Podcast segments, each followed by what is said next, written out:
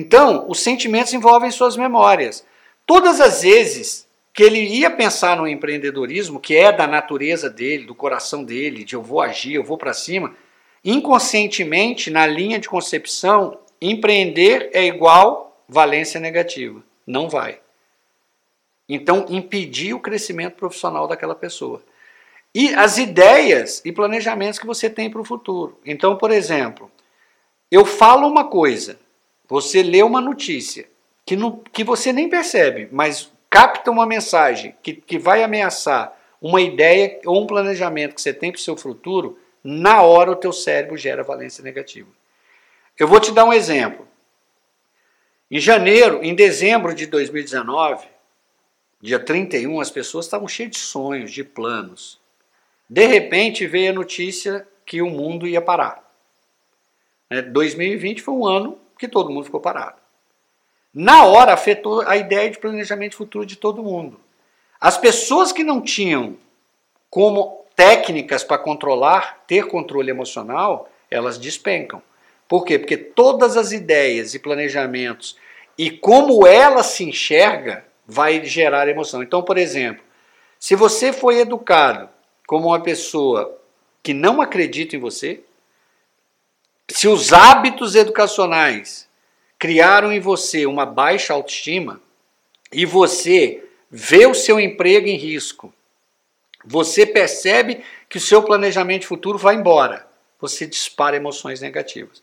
Essas emoções são os estresses, que pode ser positivo, se move, pode ser o tolerável, é muito forte, mas se você tiver apoio vai estar tá tudo ok, ou entra no nível de estresse tóxico. O estresse tóxico você começou a caminhar para um processo depressivo, né? ansiedade crônica, e esse processo se repete na mesma lógica para a criança. Então, a, a, a, o sentimento envolve as próprias percepções que temos de nós, a nossa identidade e a nossa personalidade. Então, olha essa foto que eu coloquei aí. Às vezes a pessoa é uma maçã linda, mas ela foi destruída em hábitos educacionais. A autoestima dela é tão ruim que quando ela olha no espelho, ela vê uma maçã toda destruída. Essa é a lógica da percepção. Então, a percepção que você tem de você não é real.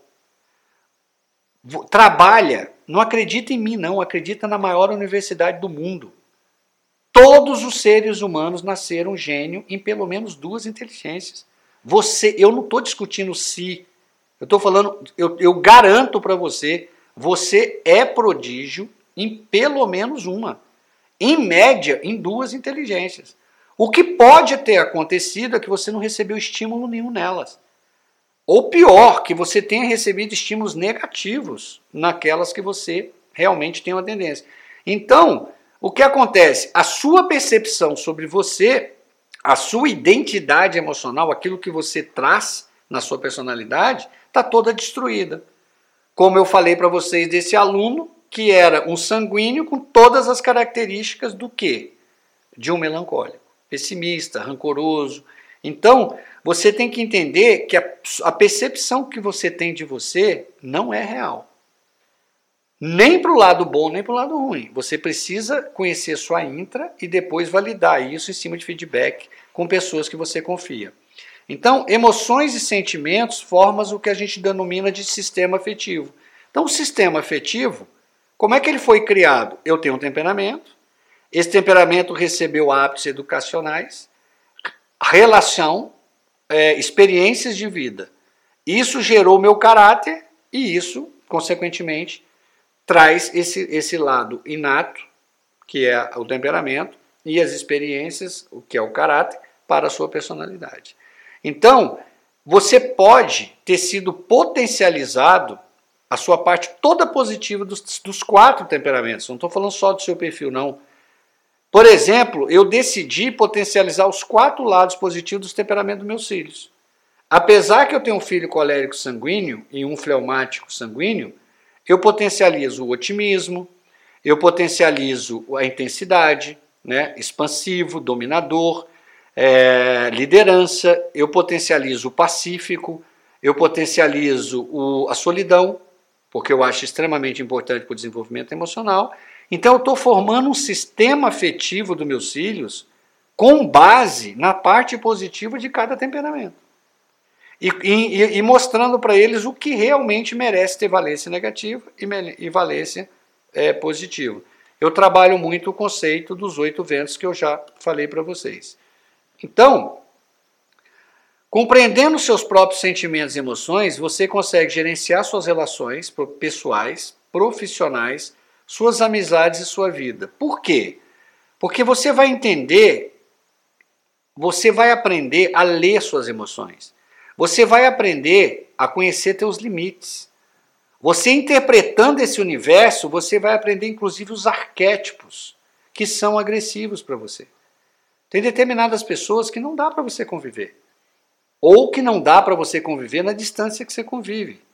Esse, todo isso faz parte do método. Estabelecer uma órbita, que eu chamo. Manter uma distância segura de, de determinados arquétipos que podem te trabalhar a tua parte negativa. Então, nós, então você entendeu a emoção e o sentimento. Agora você vem o pensamento, que é o ato de pensar, de tomar consciência, de refletir e meditar. O que que, por que que eu fiz questão de trabalhar o modelo mental antes? Porque muitas vezes você não pensa.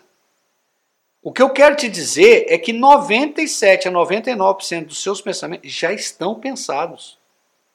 Não existe um livre-arbítrio nesse caso. Esse pensamento pode ter sido feito para você no seu berço. E você vem trazendo ele. Um pensamento que às vezes está te trazendo sofrimento há décadas. Então, enquanto você não começar a usar o método, que é a primeira processo eleva sua mente à autoconsciência e busca as metaferramentas. É, metaconsciência. Eu não tinha consciência, agora eu tenho consciência que eu não tinha consciência que eu pensava assim. Isso é metaconsciência. Lembra que eu te ensinei metaconsciência? Ter consciência que você não tinha consciência. Depois vai te levar ao metapensamento. Será que sou eu que penso assim? Eu, eu acredito nisso? Ou eu sou programado para acreditar nisso? Meta-pensamento. Depois você tem ainda a, a, a meta-visão. Eu vou sair dessa cena e vou criar uns cenários. E se eu mudar esse comportamento? E se eu mudar minha forma de falar? Se eu mudar meu tom da voz? Você está. Então, você está pensando de verdade. Então você só pensa de verdade com a mente autoconsciente. O resto você está com sobreinfluência dos modelos mentais. Então, na verdade, não existe o pensamento, ele já está pensado e ele, na verdade, vai definir praticamente o seu comportamento. Então, o elemento principal do pensamento é a linguagem. Por isso, o que, que eu te expliquei? Até aqui, pra, só para chegar no universo das emoções, todo o conteúdo que eu te ensinei foi é, aumentar a sua linguagem. Senão você não me entende. A linguagem está vinculada ao pensamento. Não adianta você pedir para uma pessoa pensar algo que ela não tem linguagem para isso. A linguagem é a base do pensamento. Assim que eu falo para os meus filhos.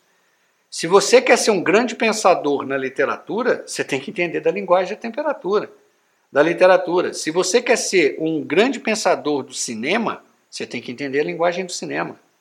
Você quer ser um grande pensador sobre é, energia, você tem que ter linguagem. Ou seja, estude aquilo que você quer pensar. O pensamento não vem sem linguagem. Então, eu trabalhei muito a sua linguagem exatamente para que você agora entendesse. E o que eu estou te preparando é para pensar de forma inteligente socioemocionalmente. A linguagem que o, que o MIDI vai te trazer é te permitir pensar de forma socioemocionalmente inteligente. Por isso que chama aprendizagem socioemocional. Esta palavra aprendizagem, ela vem da linguagem. A linguagem é para te gerar pensamento. Esse é o processo. Quanto mais você aprimora a linguagem, consequentemente, você aprimora o pensamento. Por isso que muitas vezes, depois do MID, muitas pessoas relatam que os processos de terapia são acelerados. E isso é muito bacana. Por quê? Porque ele tem outra linguagem para elaborar pensamentos e dar o retorno para os terapeutas. Então a linguagem é muito importante na questão do emocional. E isso envolve o mesmo de criança. Bom, então nós chegamos agora numa parte muito importante que chama sequestro do cérebro. O que, que acontece quando você não domina esse universo dos, das emoções? Existe um odômetro no seu emocional. Olha ele aí. Você está ali tranquilo, tomando seu café da manhã, olha ali, olha agora, ele vai estar tá ali no zero. De repente, você recebe um input, foi a 30. De repente, você não dominou a sua emoção e deixou ela tomar conta, você explodiu. É literalmente como se isso aqui estivesse medindo suas emoções. Ó, você estava tranquilo, recebeu um estresse, foi por 30, agora a pessoa insistiu e te levou ao limite e você explodiu. Você é o responsável. Por quê? Porque, na verdade, ninguém irrita ninguém. Na verdade, você vai entender que ninguém magoa ninguém. Você se permite tudo isso. Quando você fechar as portas para que esse odômetro não estoure, você aprenda que quando você sente ele chegar no 30, é a hora de sair de cena, é a hora de interromper uma discussão, é a hora de parar, você nunca mais vai deixar ele chegar na zona vermelha. E isso tem um nome, na ciência, chama sequestro do cérebro. Então imagina que você saiu todo tranquilo e de repente você recebeu aquele input que te levou em 30. Observa nessa figura que a, a emoção ela é ascendente, está vendo que está subindo para o cérebro? A informação no cérebro ela transita subindo e descendo. Quando você está raciocinando, você está pensando, você a, a informação desce na velocidade que você é capaz de raciocinar. Quando ela é ascendente, ela é inconsciente, ela sobe naquele meio segundo. Então, o que, que acontece? Quem dispara o odômetro são as emoções, e quem dispara as emoções é o inconsciente, é o cérebro. Então, a, a, você vinha tranquilo, as suas amígdalas, a região do cérebro, gente, eu não estou falando das amígdalas daqui, da garganta. Uma região do cérebro chamada amígdalas, que é o alerta, captam a emergência, captam o perigo ela vai disparar todo o processo de ataque. As amígdalas elas dão três ordens: corre, ataca ou prepara para se defender. Só. Então ela está em, em, movimento. E aí o cérebro age. Tem, existem três orquestras fisiológicas que geram sentimentos que eles acreditam que são universais, são os mais primitivos e os mais difíceis do homem controlar. Então é importante você entender que um desses três deve ser o gatilho que dispara o seu odômetro. Um é a raiva, é, um, é o mais primitivo deles, a paixão e o medo. Como é que eu tive a ideia de criar o odômetro para você? Olha as iniciais desses três sentimentos mais primitivos do homem: raiva, paixão e medo. O seu RPM. Quantas rotações por minuto estão no seu emocional? Então eu precisava criar um gatilho para te lembrar, para que você não deixe o sequestro sempre. Deixa eu te falar uma coisa. Depois que o odômetro entra no vermelho, acabou. Você não volta atrás. O cérebro literalmente está sequestrado. Por quê? Quando você viu o Rottweiler, as amígdalas falam o seguinte: qual que é o raciocínio do sequestro? Se ele pensar, ele morre. As amígdalas, elas entram e sequestram mesmo o cérebro você pode perder até 96% da sua capacidade de raciocínio. Esse estudo, inclusive, ele nasce porque uma moça nos Estados Unidos que matou o marido dizia que não viu. Que quando ela viu, ela, tava, ela tinha feito o crime. É possível? É. O que não isentou. Mas é. Por exemplo, o que, que leva um pai de família, uma pessoa equilibrada, a descer por causa de uma fechada no trânsito e atirar em outro pai de família. O cérebro está sequestrado. A pessoa está totalmente sob o controle da raiva.